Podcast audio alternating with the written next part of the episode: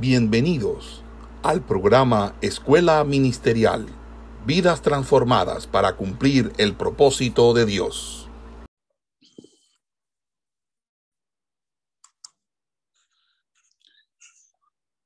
El tema que trataremos hoy será estudiar eh, al hombre, el concepto hombre, desde el Nuevo Testamento o a partir del Nuevo Testamento.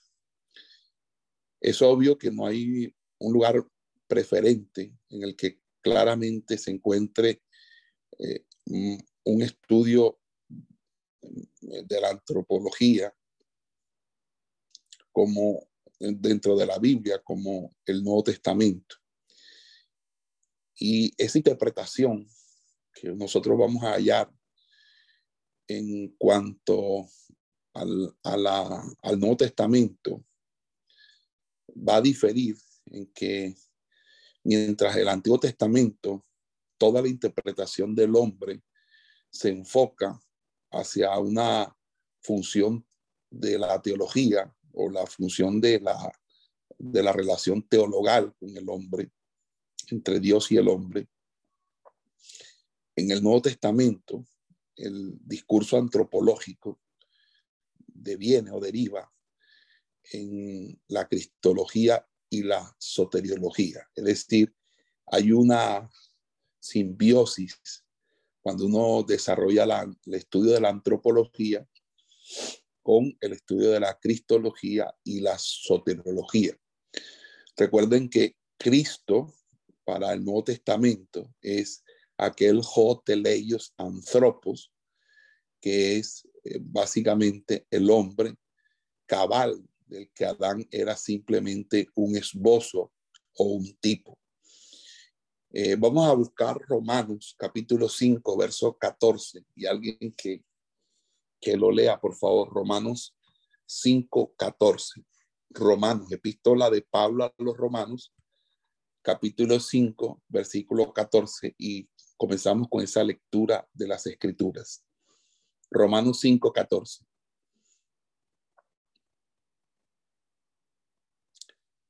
Hay un ministro aquí que me pueda ubicar ese texto y leerlo de manera ágil. Romanos capítulo 5, versículo 14. Amén, pastor. No obstante, reinó la muerte desde Adán hasta Moisés, aún en los que no pecaron a la manera de la transgresión de Adán, la cual es figura del que había de venir. Exactamente, o sea, eh, Adán es figura del que había de venir porque es tipo de Cristo, en el sentido de que realmente Cristo es el hombre perfecto, la perfección. Nosotros en este estudio que vamos a, desarrollar, vamos a, tratar de hacer unas consideraciones generales sobre la relación hombre-dios. Analizaremos la terminología antropológica y sobre todo la categoría imagen de Dios.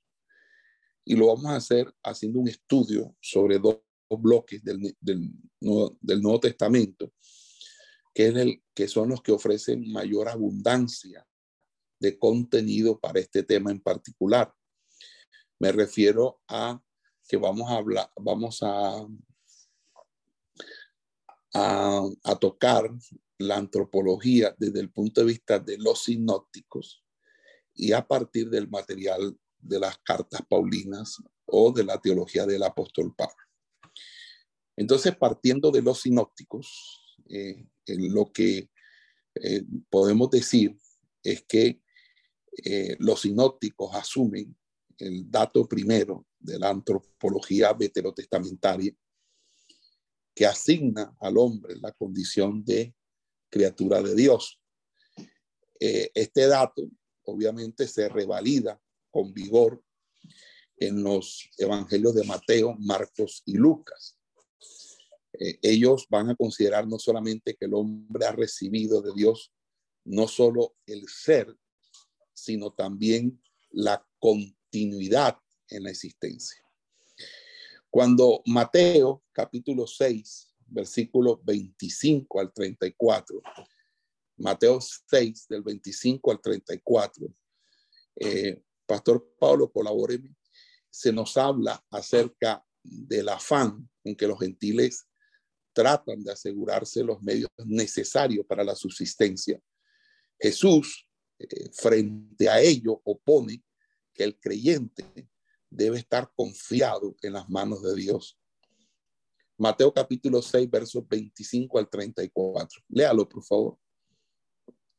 Por tanto os digo, no os afanéis por vuestra vida, qué habéis de comer o qué habéis de beber, ni por vuestro cuerpo, qué habéis de vestir, no es la vida más que el alimento y el cuerpo más que el vestido.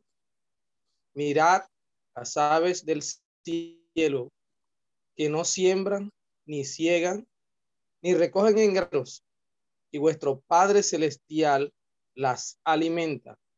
¿No valéis vosotros mucho más que ellas? ¿Y quién de vosotros podrá, por mucho que se afane, añadir a su estatura un codo? Y por el vestido, ¿por qué os afanáis? Considerad los lirios del campo, cómo crecen, no trabajan ni hilan. Pero os digo que ni aun Salomón con toda su gloria se vistió así como uno de ellos.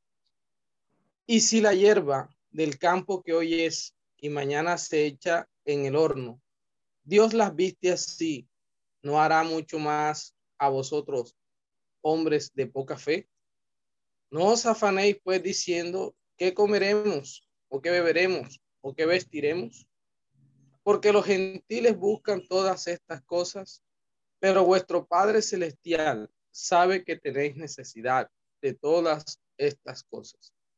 Mas buscad primeramente el reino de Dios y su justicia, y todas estas cosas os serán añadidas. Así que no os afanéis por el día de mañana, porque el día de mañana traerá su afán. Basta cada día su propio mal. Ok. Entonces, aquí nos damos cuenta, amados hermanos, cómo las palabras de Jesús eh, se insertan en, decirnos que el afán con que los gentiles tratan de asegurarse los medios para la subsistencia, hay que oponer una confianza de que nosotros estamos en las manos de Dios que si uno busca primeramente el reino de Dios, eh, Dios que nos creó es el Dios que nos sustenta, es Dios que le da continuidad a nuestra existencia. Esa es una manera no solamente de, de entender a Dios, de conocer a Dios, sino también de depositar nuestra confianza en el Señor como criaturas dependientes de Dios. Por eso es que la actitud que los evangelios le disponen para el hombre es una actitud de completa sumisión, de completa obediencia. Y las metáforas que van a utilizar especialmente el Evangelio de Mateo es la de la, la postura de un siervo ante su Señor. Vamos a buscar Mateo capítulo 13, versículo 27.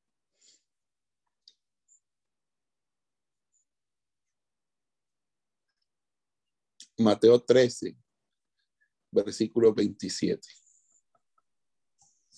Amén, pastor. Vinieron entonces los siervos del padre de familia y le dijeron, Señor, ¿no sembraste buena semilla en tu campo?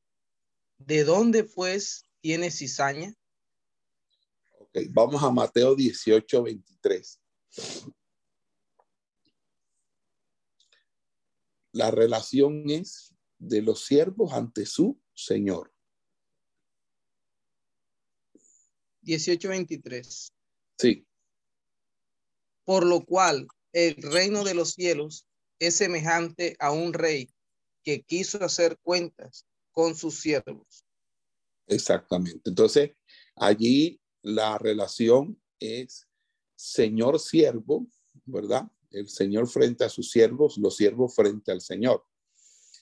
Eso nos habla radicalmente de que nosotros dependemos de, Dios y que debemos estar eh, sujetos a Dios y que debemos estar completamente disponibles a Dios.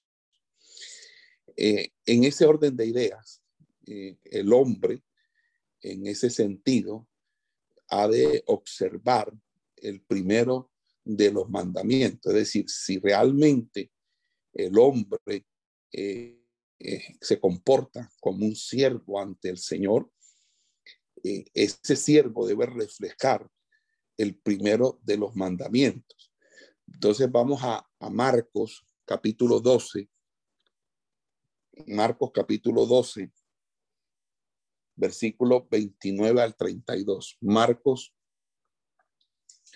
capítulo 12, versículos 29 al 32.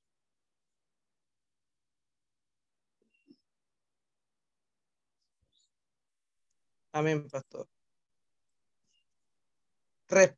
Jesús le respondió, el primer mandamiento de todos es, Oye Israel, el Señor nuestro Dios, el Señor uno es, y amarás al Señor tu Dios con todo tu corazón, con toda tu alma, con toda tu mente y con todas tus fuerzas.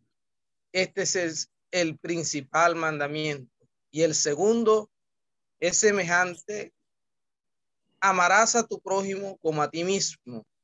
No hay otro mandamiento mayor que este. Entonces el escriba le dijo, bien maestro, verdad has dicho, que uno es Dios y no hay otro fuera de él. Amén.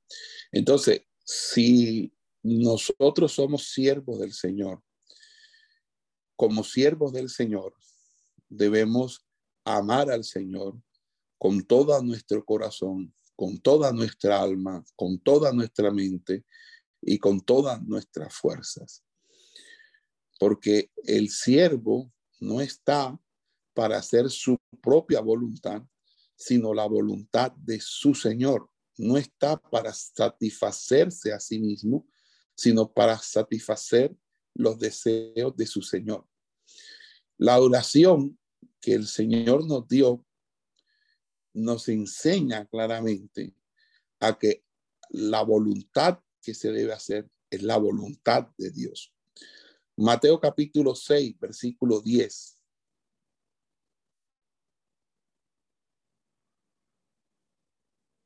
Mateo capítulo 6, verso 10.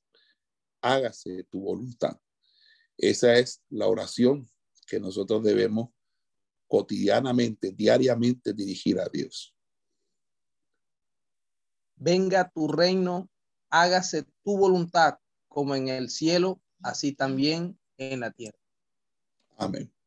Y aún si nosotros hiciéramos la voluntad del Señor y cumpliéramos todo lo que Él nos ha mandado hacer, la postura de nosotros, la forma de ser de nosotros, debía, debería ser el de aún sentirnos como siervos inútiles, aún después de haber hecho todo lo que se podía y debía hacer. Vamos al Evangelio de Lucas, capítulo 17, verso 10. No siendo que luego de hacer las cosas para el Señor, eso nos llene de cierta jactancia que va en contra de la, de la actitud de un siervo de Dios. Un siervo de Dios es ante todo humilde, no es jactancioso. Lucas 17, 10.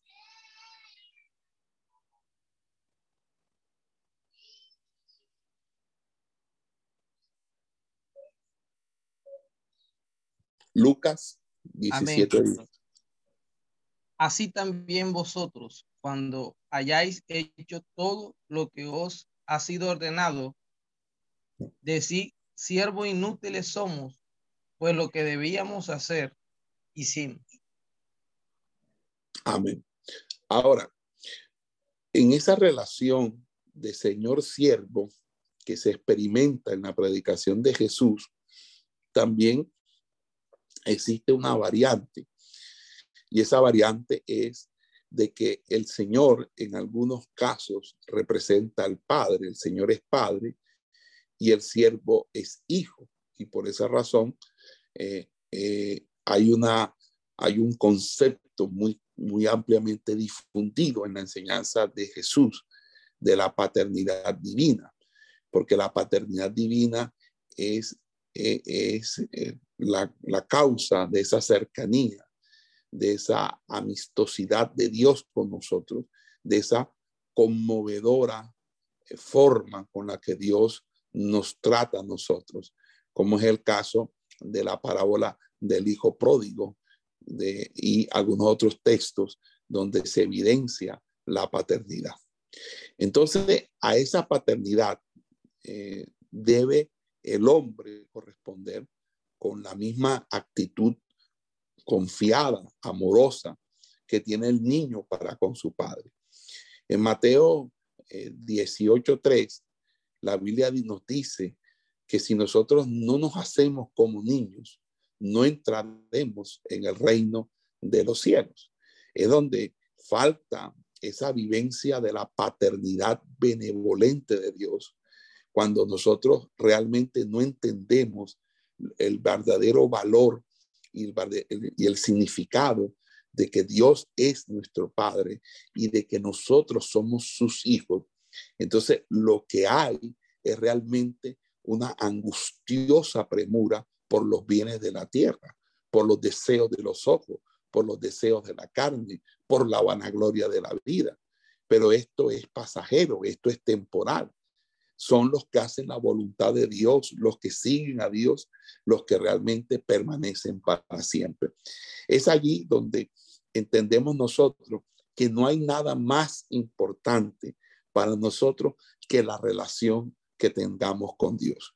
Eso es más importante que cualquier bien material, es más importante que cualquier otro tipo de relación, porque los gentiles se afanan por todas estas cosas, pero los hijos de Dios, los hombres y mujeres de Dios, los ministros del Evangelio, saben a quién, en quién ha confiado, saben quién es el que los sustenta, saben quién es el que los provee, saben quién es el que les saca adelante, aunque pasemos por el fuego, por el agua, aunque estemos aún en medio de un foso lleno de leones, aunque estemos en una tempestad que ruge, aunque estemos ante un ejército que esté acampando, acampando con nosotros, la confianza nuestra es en Dios, porque nosotros somos sus hijos, somos sus pequeñitos, somos sus, niños.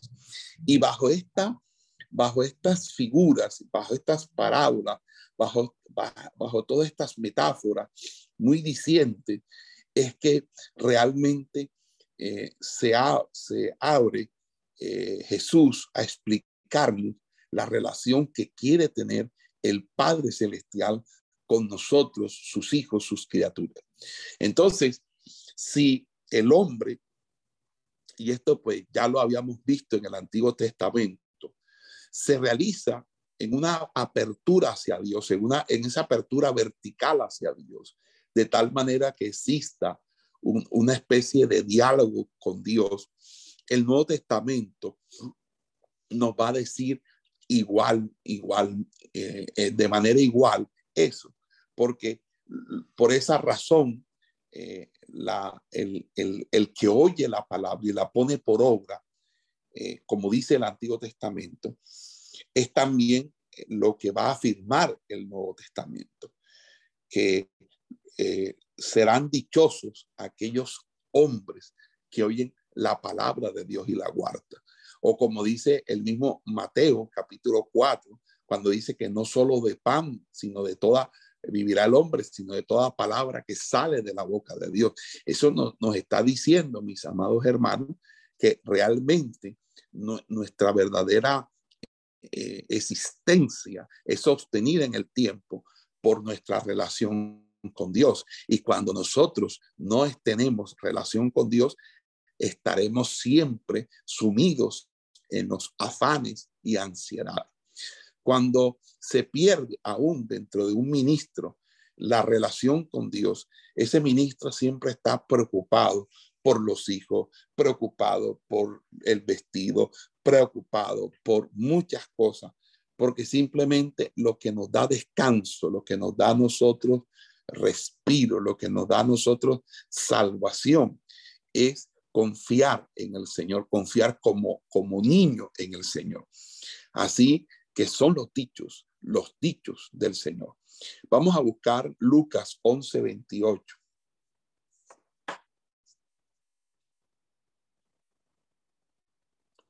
Lucas 11, 28.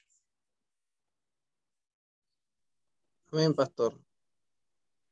Y él dijo, antes, bienaventurados los que oyen la palabra de Dios y la guardan. Mateo 4, 4. Y él respondió y dijo, escrito está, no solo de pan vivirá el hombre, sino de toda palabra que sale de la boca de Dios. Entonces, justamente por ser relación a Dios y a su palabra, el hombre es el más alto valor de la creación. Eh, es el fin no mediatizable y al que todo está subordinado. Por lo tanto, eh, Jesús mismo va a decir que el sábado ha sido instituido para el hombre y no el hombre para el sábado. Vamos a Marcos capítulo 2, verso 27.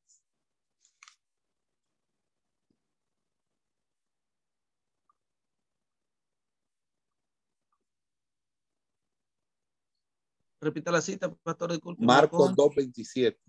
Ah, 2.27.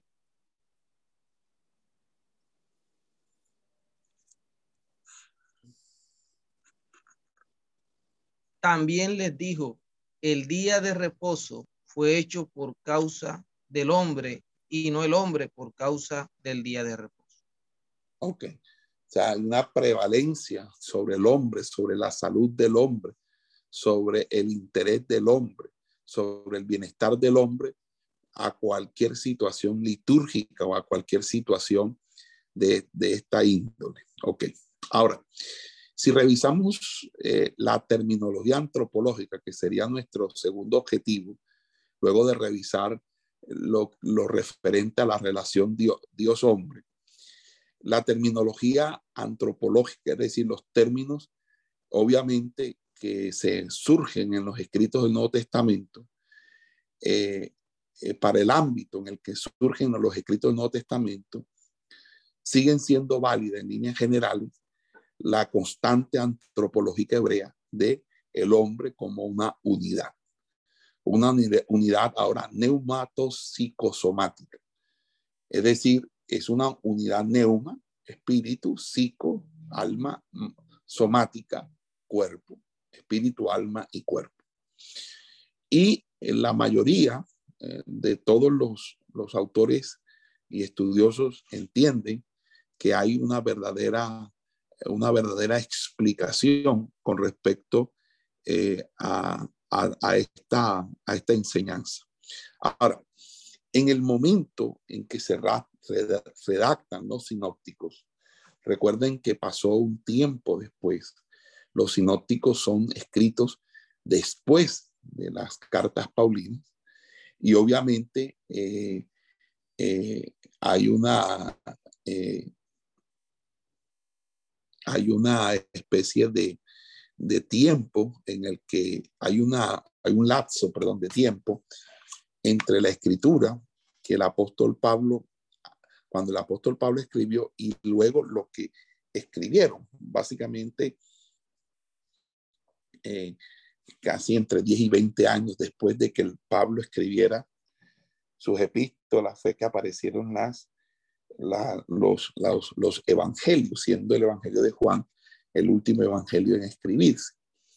Entonces, eh, nosotros vamos a encontrar que eh, la, el término sige o psique aparece 37 veces en Mateo, Marcos y Lucas.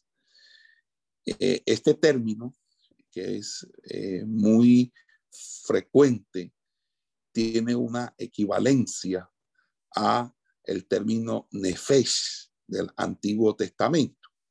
Recuerden que la Septuaginta, que es la versión eh, eh, griega del Antiguo Testamento o la primera traducción que se hace del Antiguo Testamento, que se hace del hebreo al griego, utilizó la palabra sige o sige para eh, traducir la expresión hebrea nefesh. Y hay, una, hay una situación interesante y es la que nos plantea en, la utilización de ese término eh, el Evangelio de Marcos capítulo 8, 35. Eh, ¿Qué dice eh, Juan, perdón, Marcos 8, 35? Donde se va a utilizar el término psique, pero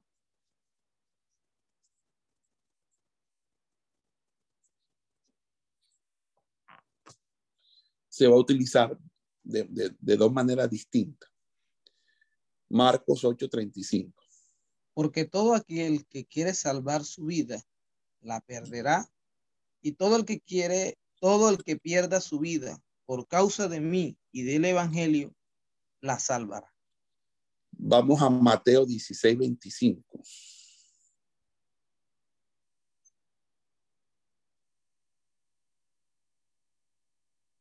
Porque todo aquel que quiere, que quiera salvar su vida, la perderá, y todo el que pierda su vida por causa de mí, la hallará. Vamos ahora a Lucas capítulo 9, versículo 24.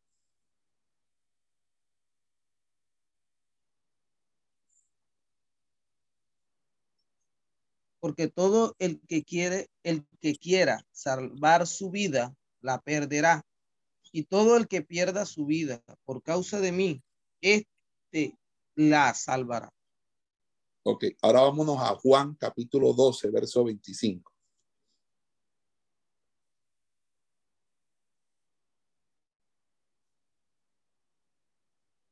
El que ama su vida la perderá, y el que aborrece su vida en este mundo para vida eterna la guardará. Repite ese texto, por favor. El que ama su vida la perderá y el que aborrece su vida en este mundo para vida eterna la guardará. La palabra vida aquí es, es traducida en la Reina Valera de la, de, la palabra psique o sige o sige. Entonces el texto griego dice más o menos quien quiera salvar su sige la perderá, pero quien pierda su sige por mí y por el evangelio la salvará. Fíjese que aquí no se habla de dos modos de existencia. Eh, el terreno del ser humano encarnado y el celeste del alma desencarnada. Se, se habla más bien de una vida entonces eh, contemplada como una unidad indivisible que se logra o se malogra en la medida en que recibe o rechace seguir a Jesús. Entonces aquí, eh, más precisamente, eh, lo que está describiendo es una sotería, una soteria sige, es decir, la salvación de la vida, la salvación del alma.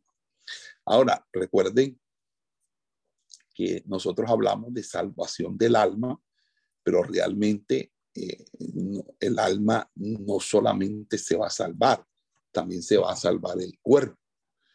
Entonces, muchas veces eh, no entendemos que cuando eh, hacemos referencia al alma, lo estamos, haciendo referencia a, todo el ser, a toda la existencia del ser humano como tal. Por lo tanto, salvar el alma, debo entender no solamente esa parte o esa dimensión o esa instancia, sino que también tengo que entender que la salvación del alma es también la redención corporal, que de hecho es, es en la redención corporal cuando nosotros completamos nuestra salvación, como lo enseña el apóstol Pablo en Romanos capítulo 8, cuando dice que, que aún la creación gime, ¿verdad? Y esperando la manifestación de los hijos de Dios cuando se dé esa redención corporal. Ahora, cuando en Marcos 8:36 eh, se dice de qué le sirve al hombre ganar al mundo entero si arruina su alma, pues ¿qué puede dar el hombre a cambio de su alma? Fíjense que allí hay una, eh, hay una situación muy parecida a la anterior, y es que se utiliza la CIG, y ahí la CIG se está utilizando eh, también para, eh, para hacer referencia a la vida en su totalidad, no solamente al, al alma como tal. Y esto es importante porque a veces eh, estamos eh, equivocados, equivocados en, ciertos aspectos.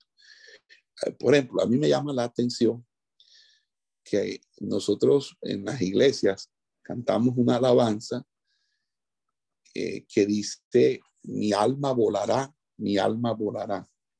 Al son de la trompeta, mi alma volará. Y entonces la pregunta es, si mi alma vuela, ¿qué pasa con mi cuerpo? Es decir, nosotros no podemos deshacernos del cuerpo para referirnos simplemente a una salvación del alma. Dios va a salvar absolutamente todo lo que, lo que creó. Él no creó espíritu, alma y cuerpo, y creó un alma y creó un cuerpo para ahora solamente salvar el alma y dejar el cuerpo eh, que, que yace en, en, esa transformación de energía y materia. No, ahí hay una salvación completa, total. Entonces, en ese orden de ideas, lo que nosotros vamos a encontrar es que la palabra sige, en este caso, es utilizada de manera indistinta para hacer referencia precisamente a la vida a la vida y a esa vida que, es la vida ofrecida a los que creen en Cristo. Entonces, cuando nosotros tenemos vida, está haciendo referencia a la vida que nos da Cristo a partir de esa salvación y esa vitalidad. Ahora, cuando habla de que perderemos la sige, obviamente está haciendo alusión a que vamos a perder nuestra sotería, es decir, nuestra salvación.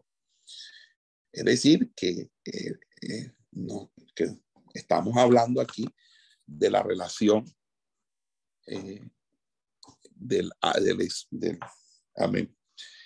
Tiene la mano levantada el maestro Hermer Guardo. Eh, sí, pastor, buenos días para todos. Es como para no dejar pasar por alto algo que usted dijo, que esto que está comentando en Lucas tenía una, una connotación especial. Entonces, no sé si, si, si usted va a regresar nuevamente a la, a la, a la postura que tiene Lucas sobre, sobre este tema. Gracias, hermano pastor. Amén. Sí, en, me, me, creo que usted se está refiriendo a, a Lucas 9:25.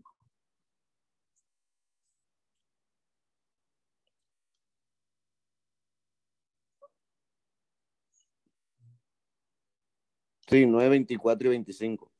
Bueno, en Lucas 9, 24 y 25, el texto griego, en el texto griego, eh, la, la, la, palabra psique, que es utilizada en Marcos y Mateo, allí es sustituida por, por los pronombres reflexivos, por el pronombre reflexivo, es decir, no no hay, un, no hay una utilización de, la palabra como tal, como aparece en Marcos y Mateo, porque se hace referencia es a la persona en sí, en su totalidad.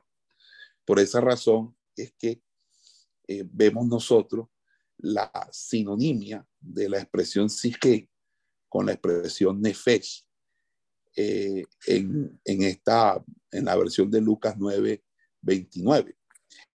Y fíjese que Esto es básicamente porque lo que nosotros ya vemos en, en la tradición sinóptica es que tanto la Sige como, eh, como la Nefesh hacen alusión a la vida, a la vida como tal.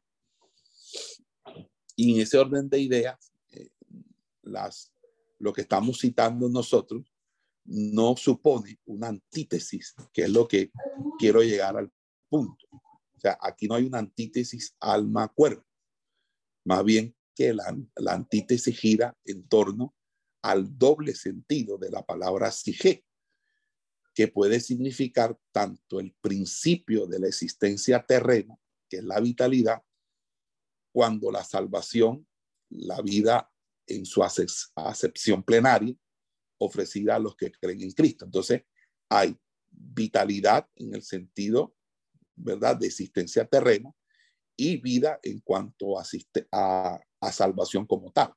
Entonces, no es cuestión aquí del valor del alma inmortal, como se entendió a menudo, sino del valor de la obra salvífica de Cristo, que es el único medio de que dispone el hombre para asegurarse la vida, la vida eterna. Entonces, allí es donde, eh, si quiere, abrimos los micrófonos y si quieren comentar, con mucho gusto hablamos el, tema.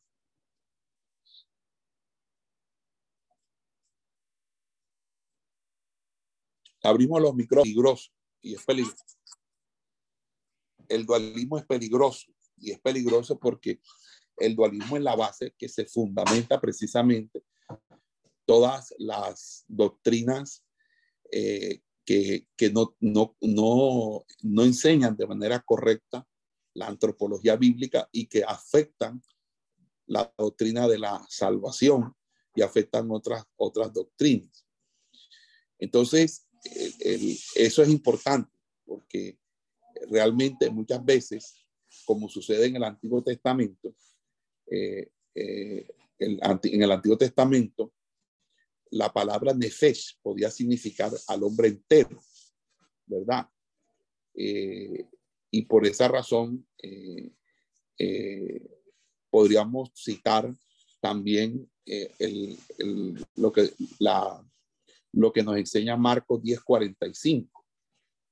¿Qué dice Marcos 10:45? Vamos a leer.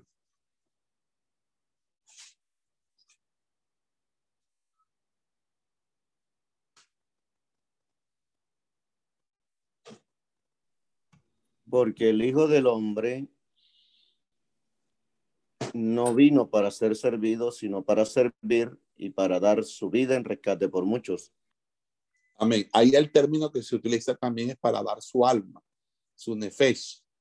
Pero obviamente no, no, no, eh, no significa que no iba a entregar el cuerpo.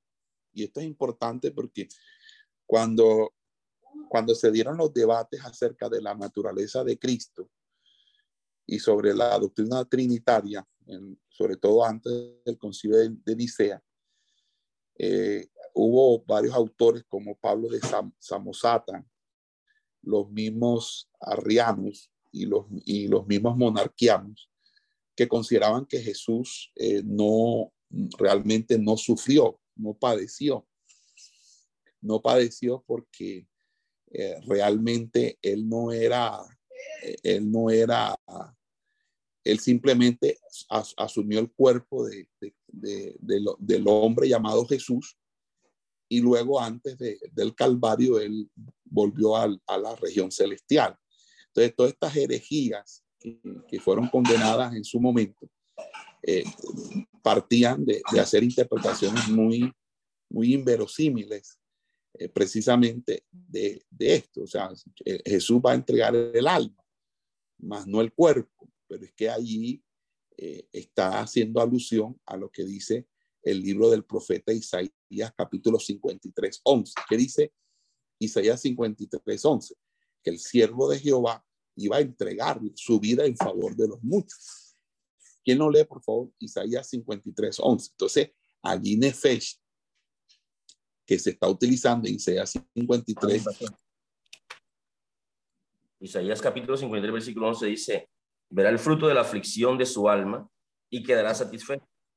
Por su conocimiento justificará mi siervo justo a muchos y llevará las iniquidades de ellos. Amén.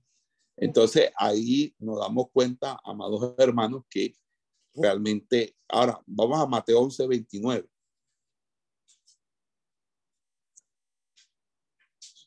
Mateo 11, 29, otro texto ahí.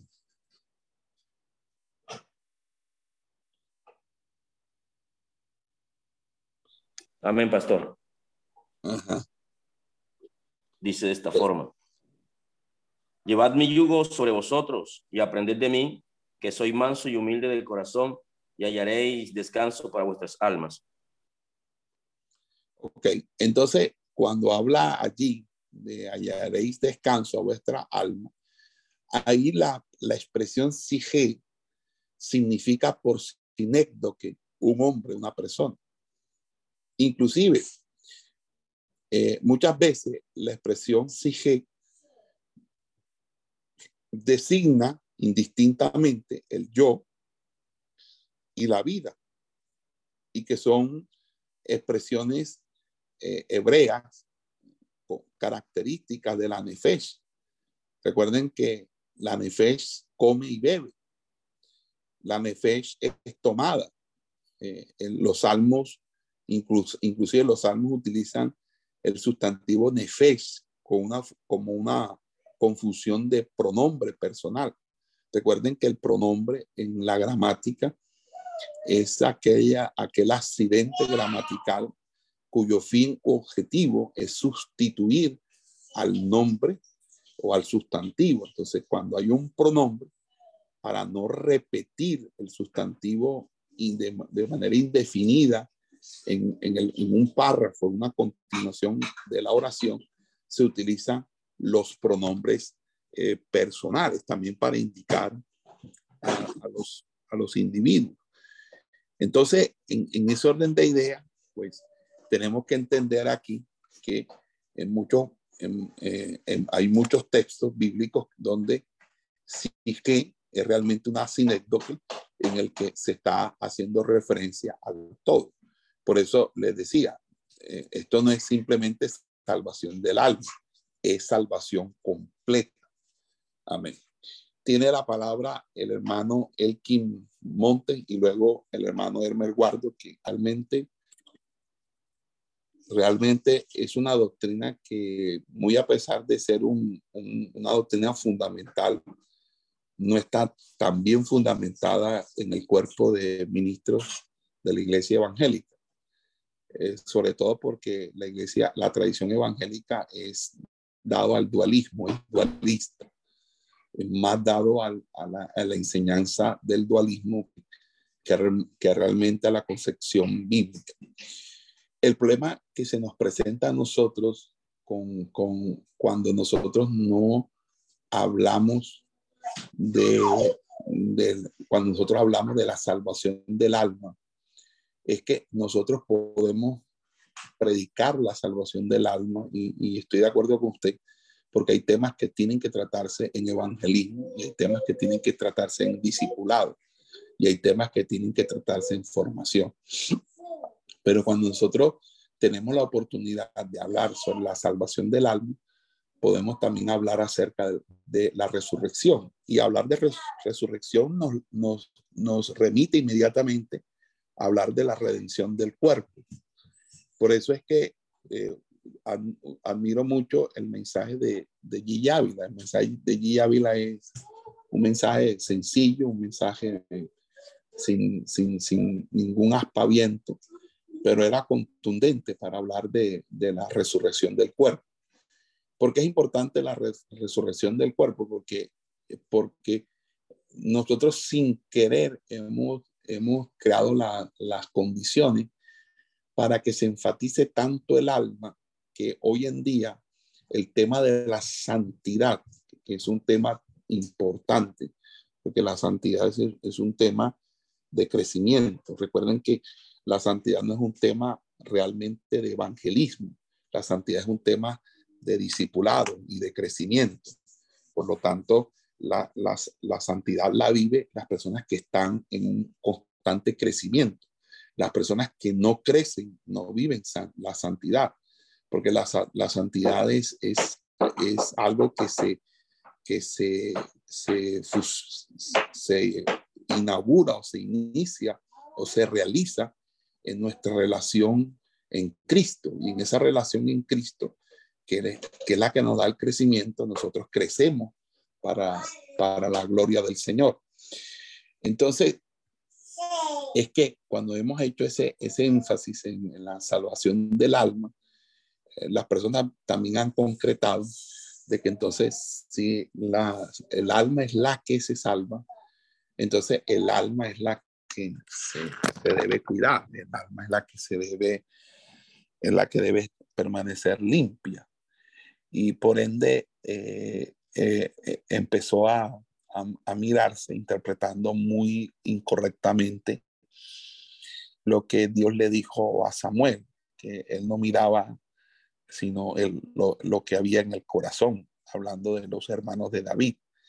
Y por ese versículo y por el hecho de que, las, que el cuerpo no importa tanto, hoy en día hay falta de eh, santidad corporal, es decir, no hay una, no hay, y mire que la, que la falta de santidad corporal no solamente es una cuestión de atavíos, no es una cuestión de vestimenta. La santidad corporal tiene que ver también con todo el tema de los pecados en el cuerpo y uno de ellos, uno de estos pecados es, o de estos pecados son los pecados sexuales. Y los pecados sexuales están abundando aún mucho dentro de los, de los ministerios, precisamente por esa razón, porque no le estamos dando importancia al cuerpo. Y esta importancia al cuerpo eh, eh, es debido precisamente a, un énfasis, un énfasis almático.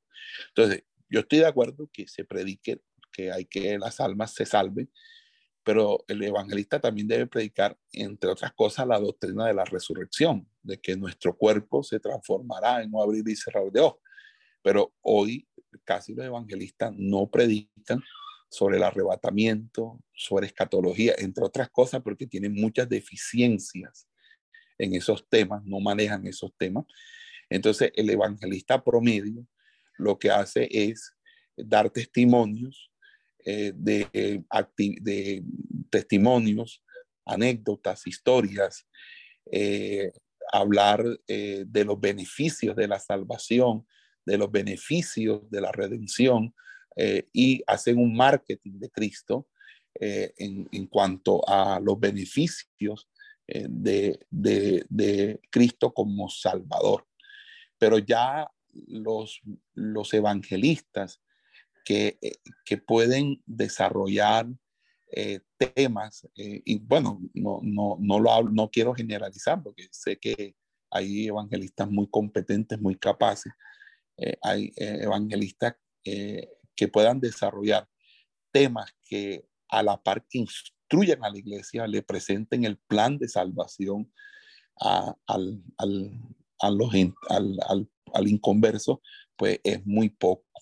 Es muy poco el, el, evangelista que desarrolla en medio del mensaje evangelístico el don de enseñanza. Y eso también muestra la, la competencia, la cualificación del evangelista. Estoy de acuerdo con usted, maestro Hermes, eh, eh, maestro y evangelista Hermes, de que ciertamente eh, no estos son temas, por eso estoy en, en una escuela de, de ministros, ¿verdad? en, que no deberíamos estorbar al nuevo creyente o al que está con estas delicadezas de la doctrina, eh, pero ya entre nosotros debemos tener criterios claros, criterios muy claros al respecto de eso, precisamente para cuando ya las personas puedan eh, comer algo un poco más sólido, podérselas enseñar. Entonces, enhorabuena su participación y la participación de los demás. Amén. Eh, vamos a, continuar, hermanos. Eh, vamos a continuar con nuestra exposición para a ver si, si terminamos eh, en el día de hoy. estoy, tengo una hora más, más Eh, para mí aquí son las 9 y 29, yo creo que allá son las 8 y 29 de la mañana. Entonces, eh, en ese sentido, eh, lo que decíamos acerca de la SIGE es que en el lenguaje de los sinópticos, la, la, expresión SIGE recubre el significado de la palabra hebrea nefesh y no responde al concepto alma de una antropología alma-cuerpo. Es decir, la palabra sige no está dentro de un esquema eh, dualista propio de la filosofía griega, sino que está dentro del el tema de unidad compuesta que es eh, propio, autóctono de el pensamiento hebreo. Eh, cuando nosotros traducimos sige por alma, y obviamente tenemos eh, en, en, cuenta que, que, ya hay una tradición filosófica y cultural en Occidente que da cuenta sobre la cuestión del alma, eh, puede que, que, en algunos pasajes de la escritura eh, de a malos entendidos, y por eso es que en, algunas Biblias, incluyendo, incluyendo la Reina Valera, o inclusive la Nacar Colunga, la Bober Cantera, la Felipe de la Torre Jamás, la Biblia de Jerusalén, la nueva versión, eh, etcétera. Pero bueno, la que nos interesa es la Reina Valera 60, que es la que usualmente usamos más. Muchas veces la palabra nefes es mejor traducirla como vida. Y, vida porque se entiende de que eh, está como vida ligada a un cuerpo. Es decir, eh, sin, obviamente, sin restringir ese significado a la vida terrena. Por esa razón, la expresión nefesh. Ahora, este sentido es, es indiscutible, por lo menos, o válido por lo menos, para los textos examinados en los que el término sige se utiliza en sentido absoluto. Pero hay lugares en la Biblia donde eh, hay una especie de, polaridad y esa polaridad, soma sige, eh, eh, puede también conducirnos a, a, tener que hacer obligatoriamente unas paradas y esas paradas hacer las explicaciones del caso. Los textos donde aparecen los términos sige y soma o soma sige Soma es cuerpo y sige, obviamente, es el término que estamos viendo. Los textos donde aparecen ambos términos juntos son, en comparación con los que usan sige en sentido absoluto, muy raros. Por ejemplo, eh, solamente en los sinópticos hay dos casos y ambos se encuentran en el Evangelio según San Mateo. Eh, y hay un paralelo que podemos encontrar en el Evangelio de Lucas. Marcos no conoce esta terminología. Entonces, lo que nos ubicaría a nosotros en tener que constatar en los dos casos que aparecen en el Evangelio de Mateo. Y tal constatación podría hacer pensar que Mateo y Lucas presentan respecto a Marcos como que una antropología que se diferencia, una antropología más eh, evolucionada, por decirlo así. Pero eh, realmente eh, en Mateo y Lucas, como en Marcos, hay una clásica concepción veterotestamentaria. Es decir, si G es igual a Nefes y Nefes es igual a ser viviente unidad compuesta. Es decir, no podemos nosotros a priori favorecer esta tesis porque no puede admitirse la coexistencia de esquemas antropológicos diferentes en un mismo autor. Es decir, no puede haber ese tipo de contradicción en, eh, sobre todo cuando los textos mayoritariamente, las 37 veces que aparece Sige, no, eh, no es precisamente en esa justa posición. Entonces, no hay, eh, no hay por qué rechazar la, esa, no, la posibilidad de semejante y posición. Pero sin duda es más plausible que nosotros interpretemos homogéneamente todo esto porque es la misma exégesis la que nos autoriza en ese sentido. Vamos a buscar Mateo 6:25, que lo, lo estuvimos leyendo. Mateo 6:25 dice eh, en el texto griego, traduzco del griego al español, no andéis preocupados pues, por vuestra por vuestra sige, qué comeréis, ni por vuestro soma, con qué os vestiréis. ¿No vale más la sige que el alimento y el soma más que el vestido? Fíjese usted que ahí el verso soma y sige eh, señalan eh, indistintamente al hombre entero, cumplen como especie de una mera función de pronombres reflexivos. Pero en la segunda mitad del verso cuando ya hable, habla de no valéis más la sige que el alimento el soma más que el vestido. En esa segunda mitad del verso, ambos son usados eh, subyacente al concepto, ¿verdad? En cuanto a una cosa es el cuerpo y otra cosa es, es el alma. Una cosa es la vida física que necesita eh, obviamente eh, el, alimento y el, y el soma, el vestido, pero es que el, alma realmente no trae, el alma no come, el que come es el cuerpo, pero, pero es precisamente porque para el hebreo, o sea, para el, para el pensamiento hebreo, no hay una diferencia, no hay, no hay, una, no hay una distinción entre la sige y la, la y, la, el soma, entre el nefesh y el basar. Entonces, en ese sentido, eh, lo que hay una, una referencia es allí a la vida física. Tanto sige ahí como soma se están refiriendo ambos a la misma vida, a la misma vida física. Entonces aquí, alma y cuerpo son aquí solamente dos aspectos de la persona biológica, una de las cuales podríamos llamar la dimensión interior, que es el, el, alma, eh, que es la sige necesita comer para que la sige no desfallezca, para que no, no, no, no desfallezca para poder vivir. Y el otro es el soma, que es la dimensión exterior, que precisa cubrirse con vestido para no andar desnudo. Entonces, pero ambos hacen relación a, eh, la, a, la persona como sustrato biológico. El segundo texto que, se diferencia de la posición mayoritaria lo vamos a encontrar en Mateo capítulo 10, versículo 28. Vamos a Mateo capítulo 10, verso 28. Vamos a hacer una pequeña pausa aquí.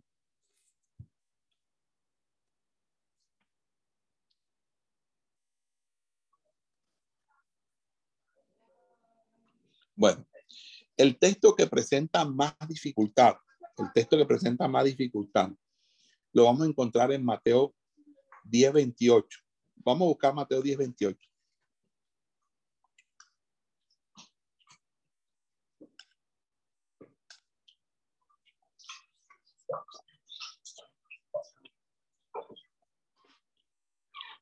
Mateo 10, 28.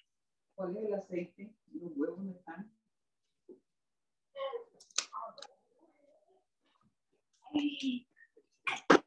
Aló, hermanos. Dios le bendiga. ¿Alguien me puede encontrar Mateo 10, 28? Amén, pastor. Ok. Dice Mateo capítulo 10, versículo 28 de esta manera.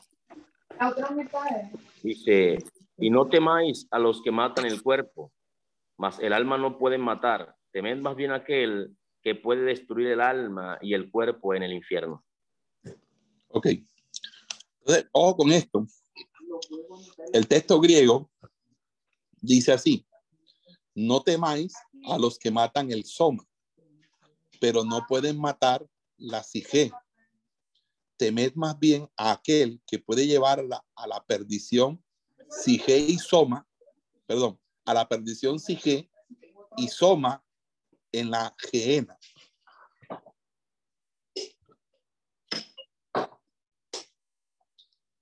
¿Qué entienden ustedes por ese? Vamos a hacer, vamos a aperturar un, una. ¿Cómo entienden ustedes ese versículo? A ver. En este texto bíblico, la Biblia reconoce que el hombre eh, tiene la posibilidad de matar el cuerpo. Es decir, cualquier persona pueda asesinar a otra persona, intencional o accidentalmente. Pero con respecto al alma, eh, parece que hay una restricción. Es decir, eh, el hombre no puede dar por terminada la existencia del alma. Porque solo Dios puede perder alma y cuerpo. Y fíjense que, que, es muy perfecta la Biblia. La Biblia es completamente perfecta. Porque la perdición no es del alma. La perdición es del alma y cuerpo, porque la eterna perdición es precisamente, eh, ocurre cuando alma y cuerpo nuevamente son resucitados para la muerte segunda, condenación eterna. Pero el problema es que en este texto algunos eh, eh, algunos biblistas, algunas personas estudiosas, creen que aquí, hay como una especie de, de, eh, de eh, que están asintiendo o están en concordia con la idea eh, platónica y la idea de Filón de Alejandría acerca de la doctrina de la divinización del alma o de la doctrina de la inmortalidad del alma. Y realmente aquí la postura que se tiene es que el, el, el temor de Dios el, o, o, al que debemos temer nosotros es a Dios. ¿Por qué tenemos que tener a Dios? Porque él, que, él es el que puede perder alma y cuerpo en la geena. Y la geena es el lago de fuego. ¿ok? Pero el temor a los que nos persiguen no tendría ninguna, ninguna sustentación porque el alma, perdón, por lo siguiente, entre tener temor a mis perseguidores y por ende faltar a Dios, es mejor temer a Dios y faltar a mis perseguidores, porque mis perseguidores, cuanto más me pueden matar y matan mi cuerpo. Pero es que Dios es el que puede perder alma y cuerpo en el lago de fuego. Entonces aquí no se está argumentando a partir de la naturaleza del cuerpo y del alma, sino sobre la base del poder ilimitado de Dios y desde una perspectiva escatológica. O sea, aquí lo que se está diciendo es, Dios sí tiene el poder de enviarte a ti al lago de fuego. De hecho, el que no se inscribió, el que no se haya inscrito en el libro de la vida, fue hallado en el lago de fuego. Fue echado al lago de fuego. Entonces, en ese orden de idea, es que se debe entender eh, ese texto bíblico, desde la perspectiva de, de, que Dios es omnipotente y de que eh, está haciendo una alusión escatológica escatológica. Todos los que van a tener vida eterna tienen que ser o transformados o resucitados. Y todos los que van a recibir condenación eterna tienen que ser igualmente resucitados. Y eso es alma y cuerpo, nuevamente unidos. Alma y cuerpo unidos, juntos, una unidad. Eso es el punto central de todo este discurso. ¿Ok? Ahora, eh, lo otro que me parece interesante es que nosotros a, observemos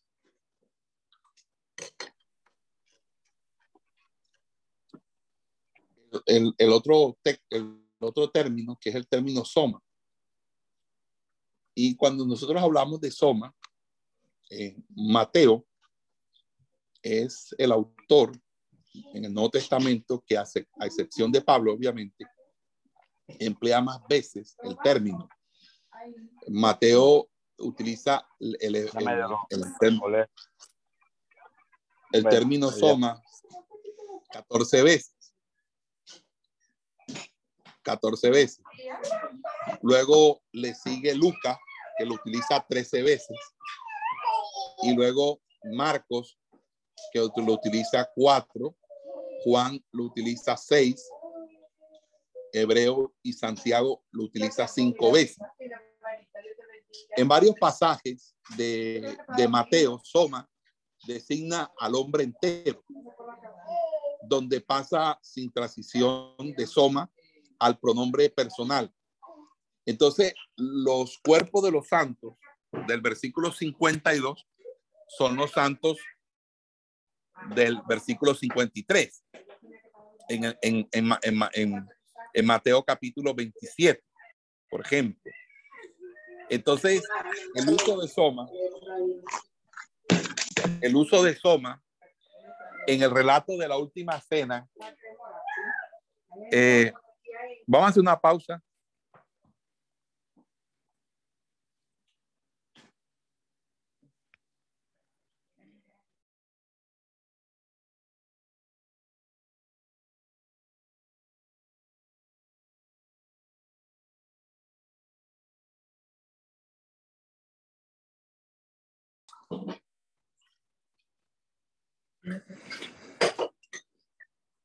Eh, entonces decíamos que eh, hay que buscar el significado de soma en, en, en, los textos del Nuevo Testamento, que sería pues el término, eh, y vamos a buscar Mateo capítulo 26, verso 26. Mateo 26, 26.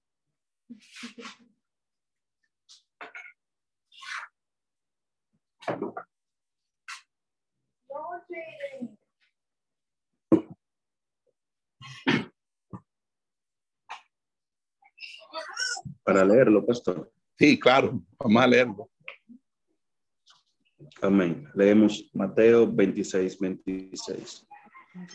Y mientras comían, tomó Jesús el pan y bendijo y lo partió y dio a sus discípulos y dijo, tomad, comed, esto es mi cuerpo. Amén.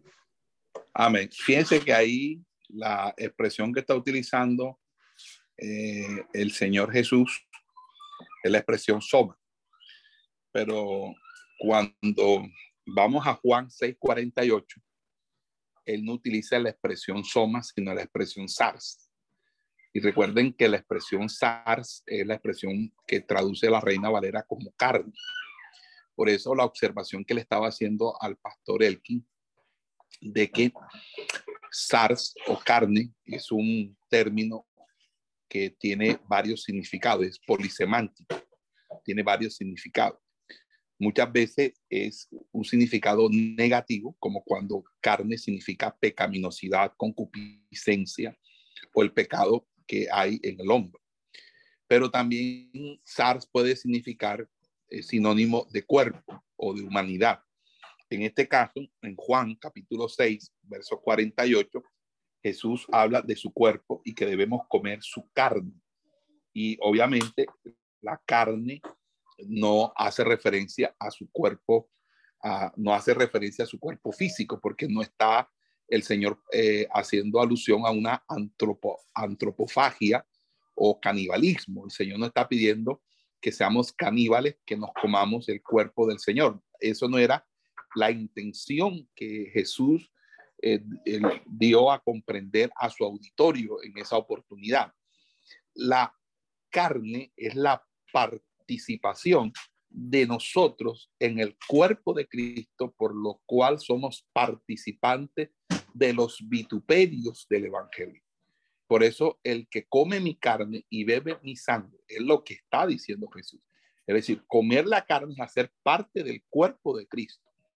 Cuando tú eres parte del cuerpo de Cristo, tú recibes el bautismo, que es el bautismo eh, de, fuego, porque hay un, un bautismo de Espíritu Santo y fuego. Pero la gente dice, ah, Espíritu Santo y fuego. No, pero es que fuego es Espíritu Santo. Sí, el, el fuego representa el Espíritu Santo, pero ahí fuego quiere decir todo aquel que tenga comunión con el Señor, todo aquel que entra en relación con el Señor, va a vivir tribulaciones. Y es preciso que paséis muchas tribulaciones antes de poder entrar al reino de los cielos. Y, y, también el apóstol Pablo va a decir, porque es necesario que esta leve tribulación, que esta leve tribulación momentánea genere en nosotros un cada vez más excelente peso de gloria. Entonces, las tribulaciones, la prueba, el carácter probado, los doquimazos, como dice el texto griego, son necesarios en la vida del creyente. Porque Pedro va a decir en capítulo 1, verso 7, porque que es preciso que nosotros sea nuestra fe probada como se prueba el oro, como el fuego. El mismo pues, Pedro va a decir en el capítulo 4, verso 13, no os sorprendáis por el fuego de prueba que os ha sobrevenido, como si cosa extraña os aconteciese, más bien gozaos y alegrados, porque vuestro galardón es grande en los cielos. Entonces, esto significa que somos participantes de la naturaleza, porque estamos siendo juntamente crucificados. Galatas 2.20 dice, con Cristo estoy juntamente crucificado y ya no vivo yo, más Cristo vive en mí. Y lo que vivo en la carne lo vivo en la fe del Hijo de Dios, el cual me amó y se entregó a sí mismo por mí. Entonces, cuando nosotros estamos en, en participación de la carne, por eso conmemoramos la cena del Señor. Cuando nosotros conmemoramos la cena del Señor, eso no es una liturgia muerta, es un acto representativo, espiritual, de mucha trascendencia, de mucho respeto, eso no es para que los niños estén corriendo de aquí para allá, para que la gente esté de una manera irreverente y respetuosa, que la gente eh, esté tomando el pelo, riéndose o bromeando. No, es una, es una, una celebración santa, es una celebración solemne. Eso no es para hacerlo con, con gaseosa y pan de la tienda. Eso es para hacerlo con pan sin levadura. Hay que hacerlo con jugo de la uva. Y la persona tiene que consagrarse la persona que lo haga tiene que consagrarse. No puede ser que la persona que lo haga sea una persona que, que no, no tenga buen testimonio en la congregación, que sea una persona que, que, que ni siquiera eh, este, tenga eh, un buen testimonio. Es más, yo les voy a decir algo, no, no lo voy a, no, no lo quiero que lo tomen como doctrina, porque no es doctrina, simplemente es una una, una, como una especie como de, de recomendación que yo hago eh, en la iglesia que, que, pastoreaba, porque pues no, eh, ustedes pues ya saben que eh, entregué la congregación, yo tenía una norma, o tengo una norma, o dejo establecer una norma, que las personas que van a, celebrar la cena del Señor, la cena del Señor, eh, perdón, que van a preparar la cena del Señor, es decir, la que va a hacer el jugo o que va a hacer la, la, la, el pan de la cena del Señor, no deberían eh, el día anterior, el día anterior, tener ningún tipo de relación sexual eh, y que deberían estar en ayuno y oración, porque cuando uno se retira en ayuno y oración no puede estar eh, sino entregado sosegadamente al ayuno y a la oración. Con esto no estoy diciendo que sea pecado que el esposo y la esposa estén juntos. Yo no estoy diciendo eso. Yo quiero que me entiendan. Ojalá esto no se vaya a malinterpretar y vayan después a correr rumores y, malos entendidos y murmuración. Lo que estoy diciendo es que a las hermanas les dije, ustedes van a preparar la cena del Señor cada vez que corresponda si ustedes lo van a hacer, ustedes el día anterior deben estar completamente en ayuno y oración. Si ustedes van a estar en ayuno y oración, ustedes no pueden tener relaciones sexuales con los esposos. Y hablé con los esposos y se los dije, y como pues eh, tuve la oportunidad de casar a, ambos matrimonios, yo se los dije, sus mujeres cuando vayan a preparar la cena del Señor, ese día no van a estar con ustedes porque van a estar consagradas al Señor. Esas son cuestiones que de una manera u otra se, se, han eh, establecido y han sido de, de, gran bendición. Eso no significa que ahora usted lo tenga que hacer, pero lo que, eh, lo que quiero decir es que cuando nosotros participamos del cuerpo del Señor, no solamente eh, lo participamos, sino que, ojo, el que come indignamente, juicio come y bebe para sí. Y hay mucha gente que se enferma en la iglesia y hay gente que se termina muriendo en la iglesia porque juicio come y bebe para sí, porque cada uno pruébese a sí mismo. Entonces, es algo muy serio, es algo muy, muy importante que nosotros, la cena del Señor, tengamos esos, esos criterios de santidad y obediencia que son importantes a la hora de, discernir, porque inclusive la Biblia nos habla de discernir el cuerpo del Señor y eso es parte de discernir el cuerpo del Señor. Entonces, aquí en Juan 6:48, Jesús está haciendo la explicación de lo que va a ser la cena del Señor. Lo que va, de, de, de, de, cómo Él se va a convertir en el Cordero Pascual, del cual todos vamos a comer, del cual todos vamos a beber, del cual todos vamos a, a, creer en Él. Entonces, eso es lo que básicamente eh, eh, estoy hablando. De todas maneras, quiero abrir los micrófonos porque sé que dije algo que puede ser controversial y no quiero que nadie eh, quede con dudas. Entonces, lo que hemos examinado aquí en el material sinóptico revalida lo que habíamos nosotros advertido en el comienzo de nuestro estudio y que además tiene mucha relación con lo visto en el Antiguo Testamento. No hemos descubierto ningún texto donde aparezca inequívocamente el esquema soma sige en su acepción griega, es decir, como si fueran componentes distintos del hombre entero, eh, eh, en los contados lugares que utilizan a la vez los dos términos, estos un significado diverso del que le otorga el esquema dicotómico helenista. Y cuando sige o sige se emplea en solitario, tras el término, reconocemos fácilmente el término hebreo nefesh. Y algo semejante ocurre con soma, usado aisladamente, que evoca el significado de basar, al que traduce corrientemente la versión de los 70. Básicamente, entonces mantenemos la misma postura doctrinal y coherencia con el Antiguo Testamento. En la próxima clase estaremos analizando eh, los escritos paulinos y creo que con esto terminaríamos ya la antropología bíblica y entraríamos en, en, otro, en otra temática eh, que ya es más aterrizada hacia el tema donde nos dirigimos. Sin embargo, quisiera eh, después terminar aquí, pero quisiera tener unas palabras con ustedes. Podemos concluir.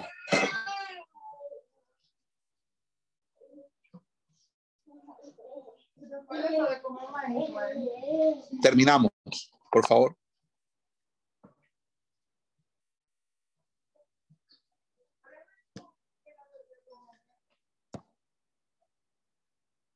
¿Podemos parar la grabación, por favor?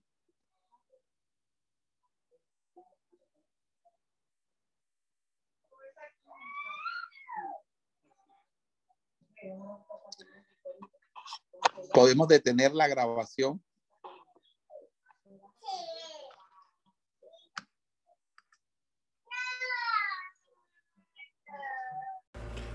Esperamos que este estudio haya sido de bendición para su vida y ministerio. A Dios sea la gloria. Este es el Ministerio El Goel, vidas transformadas para cumplir el propósito de Dios.